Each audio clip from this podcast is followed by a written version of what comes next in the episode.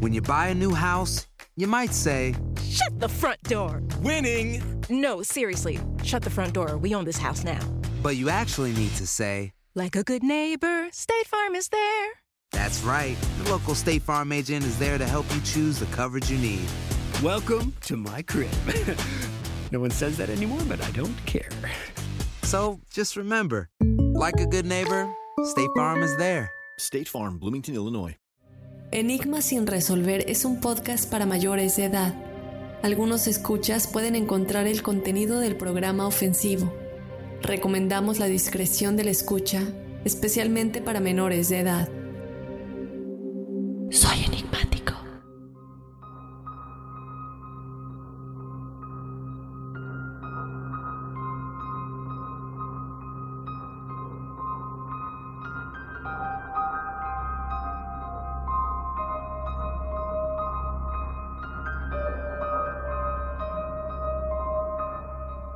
Hola enigmáticos, bienvenidos a otro episodio de Testimoniales Enigmáticos. Mi nombre es Dafne Wegebe. Estoy muy contenta de estar con ustedes otra semana. Les quiero agradecer mucho por eh, haber ayudado en la encuesta que publicamos en las redes sociales. De verdad que las respuestas que nos dieron nos han ayudado mucho en ciertos proyectos que vienen en un futuro, pero muchos preguntaban que si esto quiere decir que yo iba a dejar Enigmas. No para nada enigmáticos. Enigmas continúa, esto es completamente aparte. Yo sigo haciendo Enigmas, sigo produciendo Enigmas sigo buscando información. todo, todo, todo, absolutamente todo. Yo estoy 100% en este, en este proyecto, en este podcast, con todo mi amor. Cada vez que nos mandan un correo, cada vez que nos mandan sus testimoniales o cada vez que nos ayudan en cosas como esta, eh, yo les agradezco siempre. Saben que son mi familia, independientemente de lo que sea.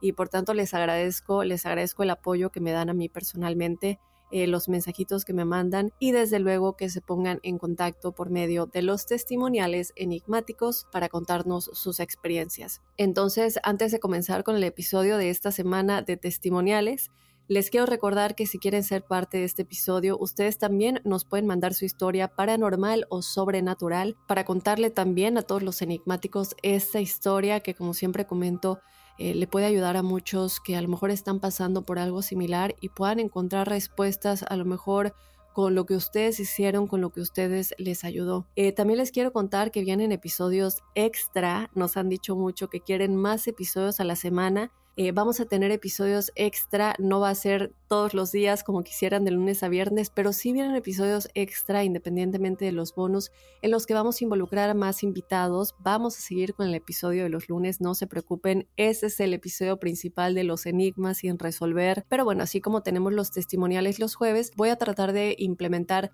en la que puedan venir expertos que nos hablen, por ejemplo, como el profesor Sellagro, más a fondo de los sueños, que ustedes nos manden sus sueños y que tengamos un día o dos días al mes para interpretar esos sueños con el profesor Sellagro. Por otro lado, también queremos implementar más con Aida García de la numerología. Eh, me contactó hace unos días comentándome que muchos de ustedes la han contactado y bueno, creo que esto es algo que les gustará mucho escuchar más seguido y como digo, ¿no? Muy independientemente del episodio de los lunes. Entonces, pendientes porque se vienen más episodios a la semana y para que ustedes sepan cuándo lanzamos estos episodios, yo les recuerdo que se pueden suscribir o seguir el podcast dependiendo en dónde nos escuchen si nos escuchan desde la aplicación de Euforia, desde el territorio de Estados Unidos, lo cual nos ayuda mucho eh, le dan seguir. En Spotify me parece que es seguir. De igual manera en Apple Podcast se pueden suscribir y cuando ustedes hacen esto les llega la notificación inmediatamente de que un nuevo episodio se ha publicado,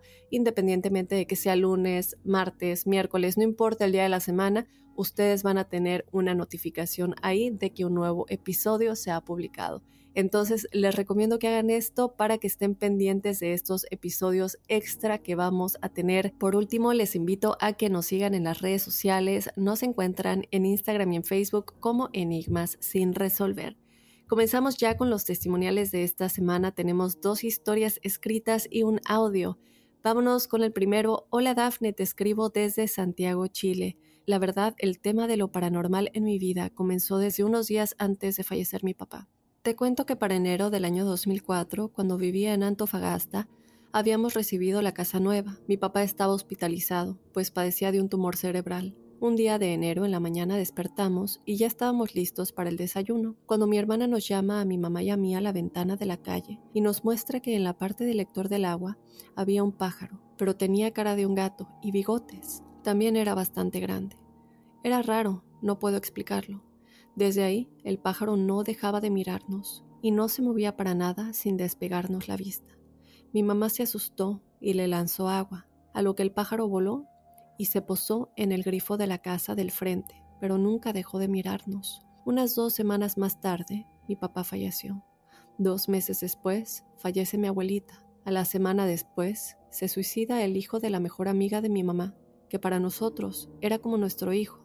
Solo tenía 16 años y se suicidó en su carro. A los tres meses después, se suicida la pareja de la amiga de mi mamá. Y por último, se suicidó un conocido también de la familia. Fue un año súper trágico, marcado de muerte. Cabe destacar que en ese entonces yo asistía a la iglesia evangélica donde un día que iba llegando había un grupo de jóvenes reunidos alrededor de algo afuera de la iglesia. Cuando me asomé para ver qué estaban viendo, me espanté. Era el mismo pájaro con cara de gato. Esto sucedió después de haberse aparecido en mi casa. No sé qué pudo haber significado. Hasta el día de hoy no sabemos si el pájaro nos avisó algo o fue lo que causó tanta muerte sin mencionar que desde que visité por primera vez a mi papá en el cementerio, un 31 de octubre de ese año, que tenía 15 años y no estaba lista para visitarlo antes, comencé con la parálisis del sueño, y desde ahí no paró más. Eso es otra cosa que quisiera contar. ¿Qué piensas tú? Muchas gracias, Daphne, por darme el espacio. Me encanta tu linda voz, Catherine. Ah, muchas gracias, Catherine. Te mando un abrazo muy grande hasta Santiago, Chile. Y bueno, antes que nada, lamento mucho que haya pasado todo eso. Son, son como comentas, muchas muertes. Eh, no me puedo ni imaginar lo que todos ustedes sintieron al vivir todo esto. Eh, si con una muerte nos llegamos a sentir muy, muy mal. Como he comentado en veces anteriores, creo que lo más importante es cómo nos sentimos. Cómo nos sentimos cuando vemos una señal, ya sea una señal de los seres de luz, de nuestros ángeles, o una señal que a lo mejor no viene de algo malo, pero sin embargo es un aviso. No quiero decir que este pájaro era algo malo porque le podemos estar dando una mala interpretación, cuando a lo mejor simplemente era un aviso. Lo más importante cuando nosotros vemos algo, lo cual no siempre vamos a saber si es una señal, pero a lo mejor muy en el fondo nuestro subconsciente sí lo puede entender, aunque nosotros en el presente no lo entendamos completamente una parte de nosotros sí lo sabe. Y de ahí viene ese sentir, de ahí viene esa intuición, de ahí viene ese presentimiento. Los avisos pueden llegar de muchas maneras.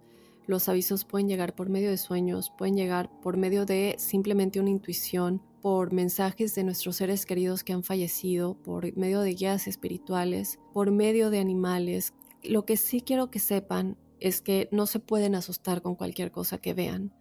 Eh, esto no es bueno, nunca va a ser bueno y el futuro no está escrito en piedra. Nosotros tenemos el poder, porque aunque lo hemos platicado muchas veces, lo platicamos con Adriana Urrutia en el episodio del tarot y la brujería y la magia negra, y que de hecho Adriana Urrutia va a estar con nosotros este lunes que viene, no se lo pueden perder porque estamos hablando de los seres desencarnados, entidades parasitarias, los demonios y un poquito qué pasa con estas almas que se quedan en este mundo. Bueno, perdón por el paréntesis, solamente les quería platicar eso, pero como ya lo comentó en el episodio eh, del tarot y la brujería, a pesar de que algo salga en las cartas, no quiere decir que ese es el único futuro. Es un futuro potencial, pero nosotros podemos tener el poder con nuestra vibración, con nuestros pensamientos, con nuestra energía, de cambiar ese futuro. Lo único que quiero que sepan es que ustedes pueden lograr lo que quieran. Sin embargo, cuando este tipo de cosas se presentan, nos hace dudar, nos hace tener miedo y nos hace vibrar bajo.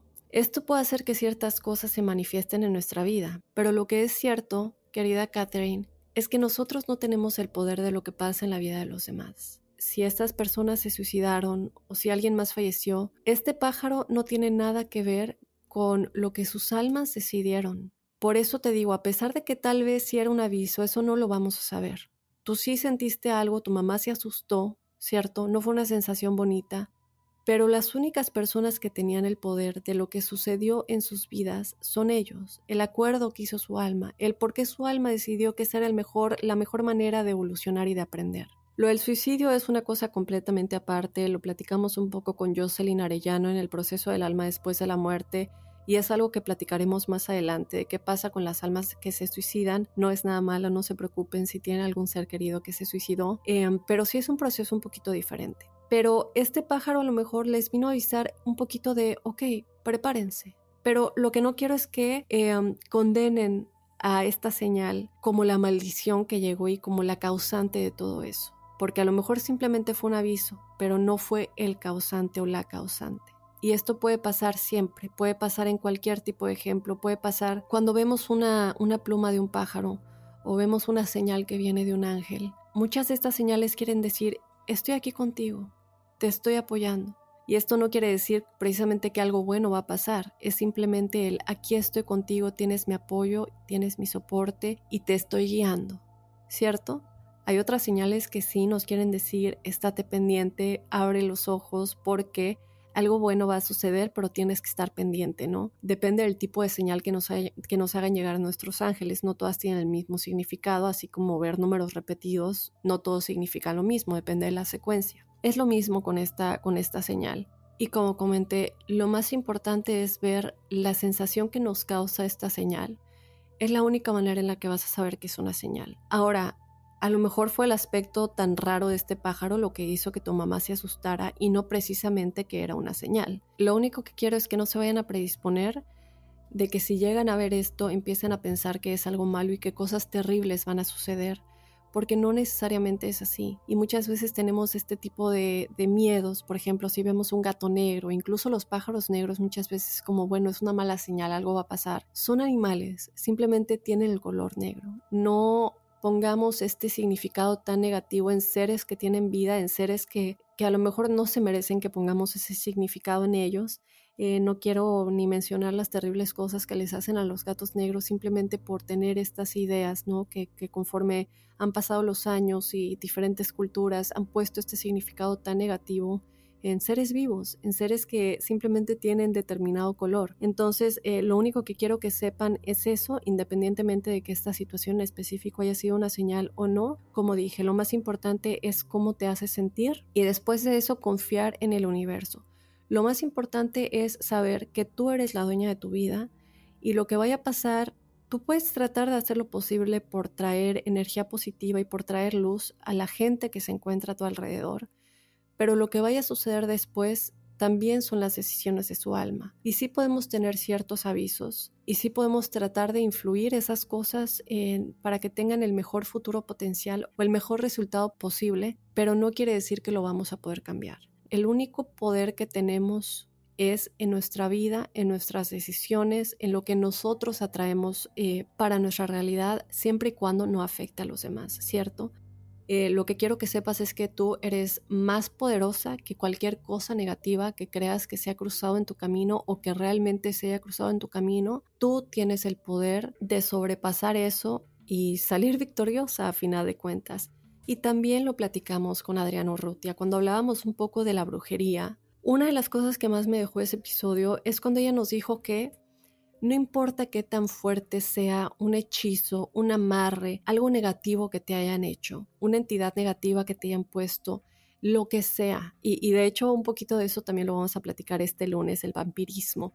E, ella nos dijo algo muy importante y es que el amor verdadero y lo bueno es mucho más fuerte que lo malo. Lo que quiere decir que si alguien te hizo un amarre, por ejemplo, para que te enamores de ellos o estés con ellos. Si tú te enamoras de corazón de alguien más y ese amor es tan fuerte con la otra persona que bueno, que sea correspondido, no hay manera en que un amarre le gane a ese amor verdadero. Pueden pasar cosas y pueden haber muchos desafíos, y creo que tenemos muchos ejemplos con respecto a esto, pero aún así salen triunfantes. El amor verdadero siempre va a ganar. Y esto es lo mismo los espíritus negativos que tú puedas sentir, las, las entidades parasitarias, que son cosas de las que vamos a hablar el lunes, pero sí se alimentan de esa energía, de ese miedo que te están causando. No lo permitamos, no lo permitamos. Recordemos el gran poder que tenemos dentro de nosotros, no solamente para lograr lo que queramos en la vida. Ese lograr lo que queramos en la vida incluye el deshacernos de esas entidades parasitarias, y de esos seres de la oscuridad. no los alimentemos, no permitamos que se alimenten de nosotros. Yo te mando un abrazo muy grande y espero que se encuentren muy bien tú, tu mamá, tu hermana y toda tu familia. Muy bien, nos vamos con otro testimonial. Este es un audio que viene por parte de Mayra. Hola Dafne y equipo enigmático, soy Mayra y es un gusto para mí escribirles y mandarles un par de audios donde les relato unas anécdotas relacionadas con el tema de los sueños premonitorios y sueños lúcidos. Les agradezco su contenido. Muchísimas gracias Mayra. Eh, vamos a poner un audio en este eh, episodio para tener espacio para otras experiencias. El otro audio lo dejaremos para otro episodio de testimoniales, pero bueno, vamos a escuchar a Mayra y regresamos para comentarlo. Hola Daphne, es un gusto para mí saludarte. Muchas gracias por tu podcast y pues por la información que nos compartes en él. Yo en esta ocasión quiero compartir pues mi relato. Eh, el día de hoy escuché eh, el, el, episodio donde aparece el doctor Sellaglo y que hablan pues sobre los sueños y entre ellos sueños lúcidos y sueños premonitorios. Y a mí, bueno, mi experiencia es conforme a esto. Eh, yo realmente no suelo tener, bueno, no suelo recordar los sueños, es muy, muy raro el, día que llego a recordar uno y la mayoría de estas veces han sido premonitorios. Entonces, eh, te voy a contar dos anécdotas que me pasaron, que son creo que de las más, eh, no fuertes, sino son las que más me impactaron porque eran en momentos de la vida en la que yo todavía no consideraba esto de de, la acción del sueño premonitorio. Entonces, el primero sucedió cuando yo me encontraba en, en tercer año de preparatoria, o sea, ya para salir y, entrar a la universidad. Entonces, en aquel tiempo estaba estudiando en una escuela técnica que se encargaba de cultivo de organismos marinos. Entonces, en, te digo, ya en sexto semestre, era mayo, o sea, ya a punto de salir, fuimos de práctica a un lugar, un rancho, literalmente, eh, donde cultivaban ostión y ahí, bueno, ahí nos quedamos a acampar. Entonces me acuerdo que la primera noche este, yo dormí en casa de un compañero porque pues no tenía casita y estaba acostada en mi lado de la, de la casita y pues me dormí como si nada. Para esto yo tenía una amiga antes, este, ahí en, el, en, en la preparatoria, que estuvo conmigo de primero a cuarto semestre, nos hicimos muy buenas amigas.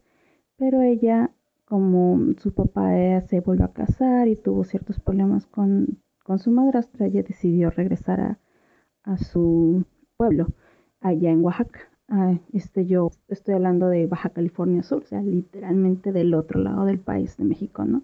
Entonces ella regresó a Oaxaca y a partir de ese momento perdí contacto con ella. Todo lo que era quinto y sexto semestre no sabía nada de ella. El número que tenía en aquel momento era de de, aquí del lugar y pues se desactivó cuando ya se fue. Entonces no la había visto, tenía casi un año sin saber de ella. Y justamente esa noche, cuando estábamos en, el, la práctica de campo, este, eh, digo, yo estaba durmiendo y de, de pronto me acuerdo que empecé a soñar. Y yo en aquel momento no sabía qué estaba pasando, porque estaba en un lugar oscuro totalmente oscuro y que en el piso había mucha agua. Y, si han visto la serie de Stranger Things, creo que lo relacionarán con lo que le sucedió a Eleven. Yo cuando vi esa serie, eh, inmediatamente en esa escena recordé todo esto porque era igual, idéntico. Entonces te digo, estaba en este lugar totalmente oscuro, con el piso lleno de agua, y vi a mi amiga, mi amiga que estaba sentada eh, en una silla y recuerdo que estaba llorando. Ella lloraba mucho y yo no, no entendía por qué. Entonces recuerdo que intenté acercarme a ella, hablar y pues este, no, no me miraba, no me hacía caso. Entonces ella seguía llorando y yo la verdad al, al, sentir la impotencia de no poder hablar con ella o que no me hiciera caso, empecé a llorar. Y lloraba, lloraba intentando hacer que, que me viera, que me hablara, la abrazaba, pero no cambiaba nada. Y recuerdo que nada más de pronto desperté y yo realmente estaba llorando. Y fue algo que me sorprendió mucho, no sabía por qué. Y de hecho, en la mañana siguiente mi amigo me dijo, oye, ¿qué te pasó anoche? Estabas como llorando. Le dije, ah, sí, tuve una pesadilla. No le quise explicar nada. Entonces, cuando regresamos de la práctica de campo, pues yo intenté buscarla con su, con su familia, al teléfono, a su correo y, nada. Ah, te estoy hablando de hace más de 15 años. Entonces, en aquel tiempo Messenger no era tan bueno. Ah, recuerdo que, mm, bueno, seguí buscándola y ella, pues no supe, no di con ella. Y durante meses, pues estuve con esa sensación de que debía contactarla, pero pues realmente no podía. Pasó el tiempo y como unos ocho o nueve meses después, ella al fin se conectó en Messenger y empezamos a hablar. Inmediatamente no le quise decir lo que había pasado, esperé estaba esperando como el momento. Y bueno, ella me contó de su vida, lo que estaba haciendo, y me ha dicho que se había casado. Y en una de esas me comentó que meses atrás había estado embarazada, pero que había perdido a su bebé en un accidente de moto. Y inmediatamente como que se me prendió el foquito y dije, ok. Y, se me y le pregunté, ¿y cuándo fue esto? Y me dijo, no, fue hace tantos meses. Y la fecha coincidía con el momento en el que yo la había visto llorar en sus sueños. Y eso pues realmente me sorprendió mucho. No le dije nada, lo guardé para mí, pero pues me, me sorprendió que coincidiera eso. Wow, Mayra, gracias por contarnos esta experiencia. Eh, este definitivamente un mensaje, ¿no? Un mensaje que te llegó en los sueños, un mensaje de que algo le estaba pasando a tu amiga, a pesar de que, bueno, tú no habías escuchado de, ella, como nos cuentas, no tenías el cómo ponerte en contacto con ella. Y bien nos lo dijo el profesor Sellagro en el episodio de los sueños, es este, este sentir, ¿no? Todos estamos conectados, todos, absolutamente todos estamos conectados. Por eso existe el karma, porque es como una red entre todos nosotros. Hay como hilos, imagínenselo como hilos, que nos van conectando a todos y a cada uno de nosotros, porque todos somos parte de este universo, de este Matrix, somos parte de esa creación y por tanto estamos conectados. Si tú le haces algo a alguien, ¿por qué crees que se te regresa? Si tú le deseas el mal a alguien, si tú deseas que los sueños de alguien eh, se destruyan o lo que sea, cualquier sentimiento malo que, que tú tengas o que le hagas a alguien más, te lo estás haciendo a ti mismo porque los dos son parte de ese todo. Y esto lo comento únicamente por el hecho de que tú y tu amiga están conectadas. Y seguramente ella estaba pensando en ti, a lo mejor estaba deseando hablar contigo mientras le estaba pasando esto. Y tú en este campo cuántico, en esta dimensión cuántica, tu ser superior, tu yo superior que está que tiene acceso a todo esto, sí puede ver. Recuerden que nuestro yo superior se puede mover a todos lados, puede ver todos los futuros potenciales, está en estas otras dimensiones.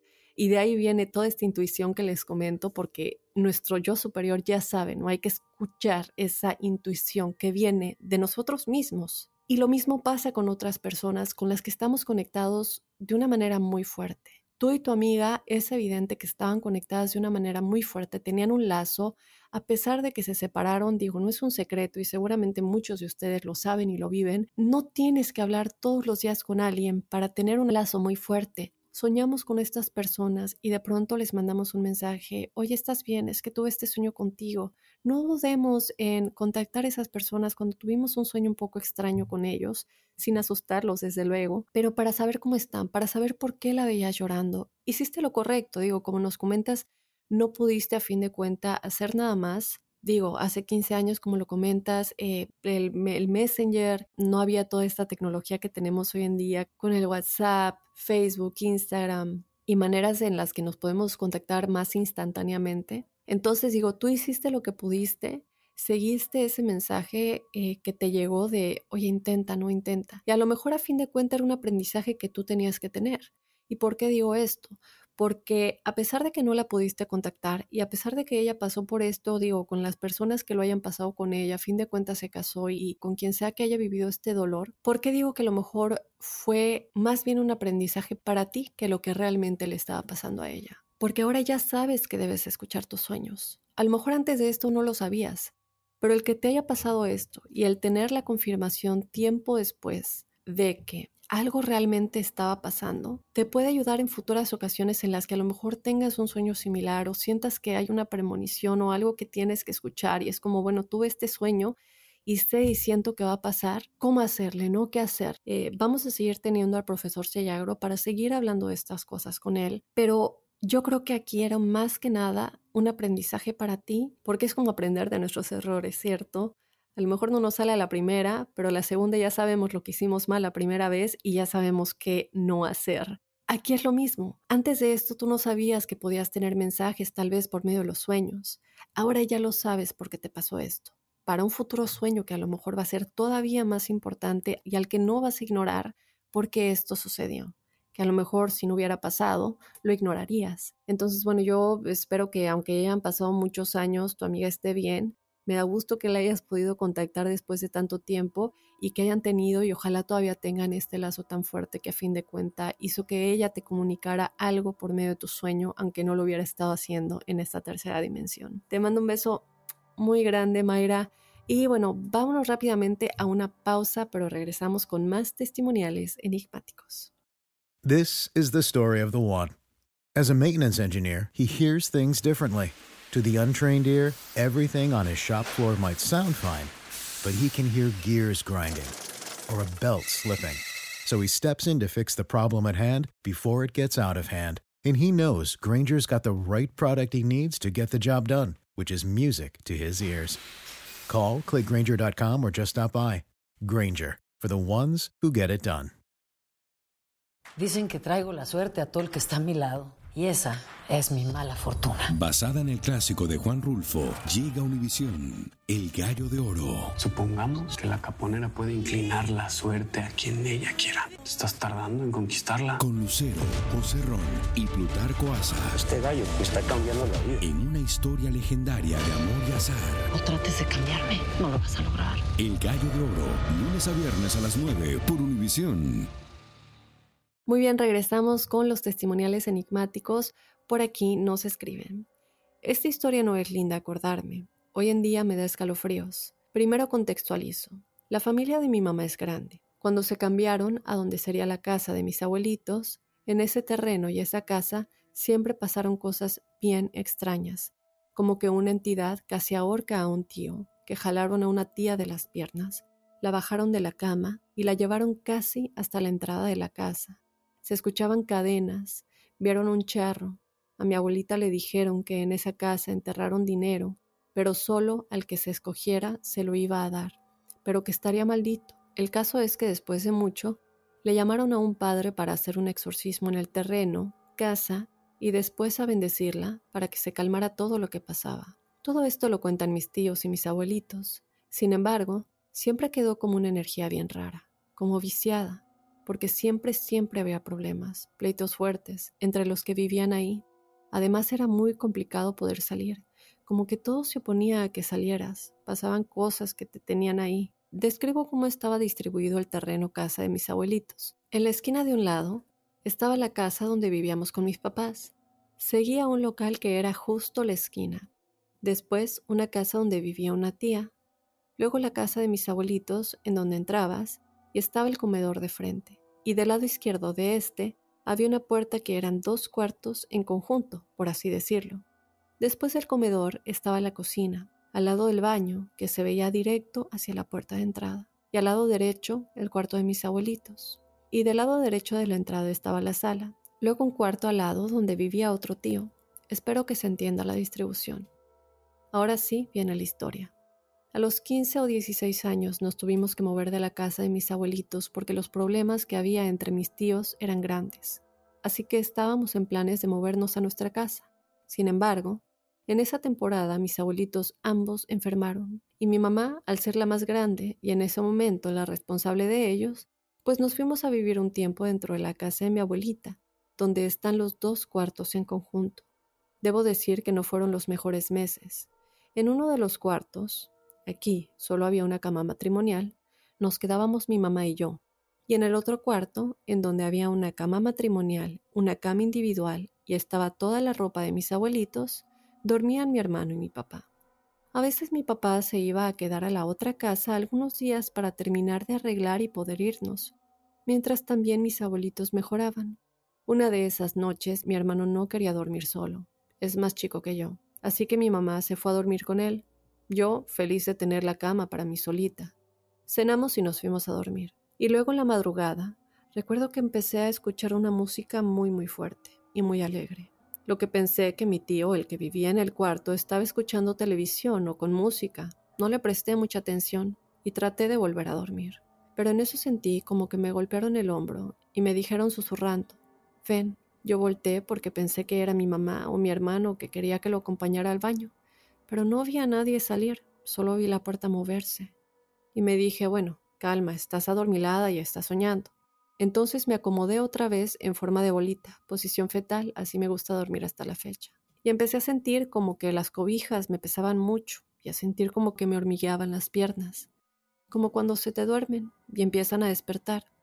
Justo esa sensación, Así que me moví de la cama y decidí asomarme a ver si mi hermano había regresado del baño, porque me dieron ganas de ir. Y oh sorpresa, mi hermano y mi mamá estaban lo que les sigue de dormidos. Recuerdo que moví con fuerza a mi mamá para que se cambiara conmigo, lo cual no logré. Así que decidí ir al baño. Para este punto se seguía escuchando la música a todo lo que daba, y yo ya estaba molesta con mi tío porque pensé que era él. Al abrir la puerta, Veo a un hombre parado en la esquina que se hacía entre el cuarto de mi tío, cocina, la sala y el comedor. Pero fue rápido, por lo que no le tomé importancia. Volté hacia su cuarto y me acerqué poco, y no escuché nada, ni vi luz debajo de la puerta. Recuerdo también que cuando volteé a las ventanas, todas las cortinas estaban sin cerrar, y entraba buena luz de la farola de la esquina. Para este punto pensé que la música era de afuera. Puse atención y no escuché nada. Así que dije, iré al cuarto de mis abuelitos que tendrán la televisión prendida. Iba yo muy decidida a la televisión y no estaba encendida. No entendía cómo o de dónde escuchaba esa música. Me dije a mí misma, estás soñando, vas al baño y de regreso a la cama. Para este punto ya estaba nerviosa. Cuando salí del cuarto de mis abuelitos, volteo a las ventanas de la calle y solo veo oscuro. Y veo otra vez al hombre alto que ahora con atención parecía un charro negro, recargado como esperando. Cabe aclarar que para este punto yo no había encendido ninguna luz, pero justo en ese momento me entró urgencia por tener luz. A lo que corrí al baño a encender la luz y cerrar la puerta. Me quedé ahí adentro esperando que alguien se parara al baño. Era común que se pararan en la madrugada al baño, pero nadie despertaba, todos estaban muy dormidos, como en un sopor de sueño. Así que decidí salir del baño, pero en el momento que abrí la puerta, vi como el hombre parado corría hacia mí. Sin embargo, se fundió con la sombra de la pared, como si no pudiera llegar hasta mí por la luz del baño. Volví a cerrar la puerta. Después de un rato volví a abrir la puerta y seguía solo observándome. Cerré los ojos y le dije, déjame pasar. Cuando volví a abrir los ojos ya no estaba. Obviamente corrí a la cama, le hablé otra vez para que se pasara conmigo. No se movía ni despertaba. Luego me hice bolita en la cama, pero empecé a sentir como si algo se sentara en la cama, lejos de mis pies. No quería ver, pero pensé que era mi mamá. Al voltear no había nadie. Así pasó un largo rato. Me senté en el filo de la cama. Luego me volví a acostar. En ese momento empecé a sentir otra vez las hormiguitas en las piernas y empecé a sentir pesado en el pecho. Entonces empecé a tratar de rezar, lo cual no pude. De mi boca no salía sonido, y en la mente solo eran maldiciones en contra de Jesús, María y más. Después recordé que mi abuelita decía que a los malos espíritus se les mandaba a los patios de San Fernando o San Francisco. Lo mandé y parece que se calmó un poco el mal ambiente, la sensación de inquietud y la pesadez. Después, a punta de pura grosería, le dije déjame en paz. Sin embargo, hasta que no le pregunté ¿qué es lo que quieres? ¿Quieres verme? ¿Estar conmigo? Está bien, solo déjame dormir. Vete a esa esquina y déjame dormir. En ese momento sentí como algo se para de mi cama y vi como una sombra se formaba en la esquina que señalé. En el cuerpo me invadió un escalofrío. Luego mi mamá, medio dormida, apareció y me dijo, ¿estás bien? Estaba soñando que estabas mal. Luego se metió a la cama conmigo. Yo solo la abracé como si quisiera meterme en ella. Tardé un rato en volver a dormir y sentía la presencia de la sombra. Después de eso, todas las mañanas amanecía atravesada en la cama y sentía como alguien se sentaba después de que mi mamá se fuera a trabajar y veía de reojo la sombra. Eso duró varios meses. Mi abuelita y tías, cuando se los conté, Me dijeron que era la muerte, que pasó por ahí o que el señor de la casa me quería entregar dinero. Después fui a una iglesia para platicar de liberación y después fui con un señor que hablaba con los ángeles, pero no recuerdo mucho de esos meses. Gracias por la oportunidad de leer mi historia, me encantan sus historias y me hace sentirme menos sola y saber que hay más personas con diferentes dones. Lindo día, enigmas sin resolver. Wow, muchísimas gracias, Anónima, te mando un abrazo muy muy grande. Antes que nada, creo que es muy claro que en esta casa nunca dejó de pasar nada, a pesar de, como dices, llamaron un padre para que haga un exorcismo y después a bendecirla. Sin embargo, al parecer no paró. Algo que siempre platicamos es que no siempre, cabe aclarar, no siempre, pero normalmente cuando una energía entra en una casa y se siente el ambiente muy muy pesado, como tú describes que se sentía, y comienzan a haber peleas, cosas que no pasaban antes, o nosotros comenzamos a cambiar de humor y no entendemos por qué, muchas veces sí incluye la sensación de que hay una presencia en la casa, ruidos, como dices, que haya ya una interacción física, que te jalen los pies, que te golpeen, que amanezcas con moretones. Esto ya es un nivel muy, muy grave de influencias demoníacas. Y esto lo hemos visto en muchos casos. Lo hablamos con Teresa porque eras en el episodio de, no me acuerdo si en el de exorcismos o en el de cara a cara con Satanás, pero eh, las influencias demoníacas hacen todo esto más que una posesión demoníaca, es una influencia demoníaca. Y por eso se llama influencia, porque influye en cómo nos sentimos, en las cosas que hacemos. No siempre, quiero aclarar, no vayan a pensar que porque hay un pleito en una casa quiere decir que hay una influencia demoníaca. Pero cuando vemos que llega a otro nivel y que hay estos otros factores como eh, interacción física con el espíritu que nos lastima, que nos jala los pies, que nos quita las cobijas o pasan cosas en la casa, se azotan las puertas, en combinación con lo otro, ya hay algo muy grave ahí. Y si un exorcismo no funciona, lo mejor es ya salirse de ahí por completo. Creo que es la mejor opción. No quiero adelantarme a las cosas que vamos a hablar con Adrián el lunes, porque hablamos un poquito de esto, tocamos mucho en este, en este tema, pendientes porque ahí van a haber muchas respuestas. Pero sí, lo mejor es que antes de que esos espíritus incluso se peguen a nosotros, porque recordemos también que muchas veces esos espíritus pueden entrar a un lugar porque están pegados a una persona o por medio de objetos. Muchas veces lo hemos hablado, a veces no es la casa, sino los objetos que hay dentro de la casa. Entonces, si la intención va dirigida a la casa en el exorcismo, pero a lo mejor es simplemente, no sé, un reloj de la casa que tiene esto, la intención y esa energía tiene que ir dirigida al reloj. Y si no pasa esto, las cosas pueden ser muy diferentes. Entonces puede ir por ahí, no podemos asegurar nada. Les pido que estén muy pendientes del episodio de lunes y de verdad que es una historia muy impresionante, estimada, pero no quiero adelantarme a todo lo que vamos a platicar el lunes con Adriana Urrutia. Yo te agradezco mucho que nos hayas contado esta increíble historia y bueno, de esta manera nos vamos a despedir de este episodio de testimoniales enigmáticos, no sin antes recordarte que tú puedes ser parte de este episodio Únicamente nos tienes que escribir tu historia paranormal o sobrenatural a enigmas.univision.net.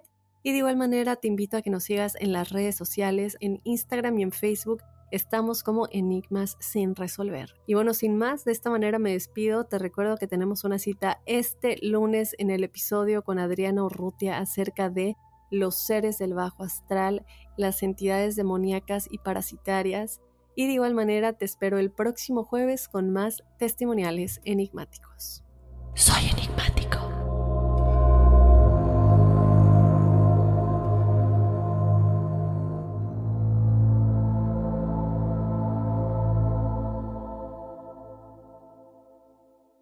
Boost Mobile tiene una gran oferta para que aproveches tu reembolso de impuestos al máximo y te mantengas conectado. Al cambiarte a Boost, recibe un 50% de descuento en tu primer mes de datos ilimitados. O, con un plan ilimitado de 40 dólares, llévate un Samsung Galaxy A15 5G por $39.99. Obtén los mejores teléfonos en las redes 5G más grandes del país. Con Boost Mobile, cambiarse es fácil. Solo visita boostmobile.com. Boost Mobile, sin miedo al éxito. Para clientes nuevos y solamente en línea, requiere AroPay. 50% de descuento en el primer mes requiere un plan de 25 dólares al mes. Aplican otras restricciones. Visita Boost para detalles.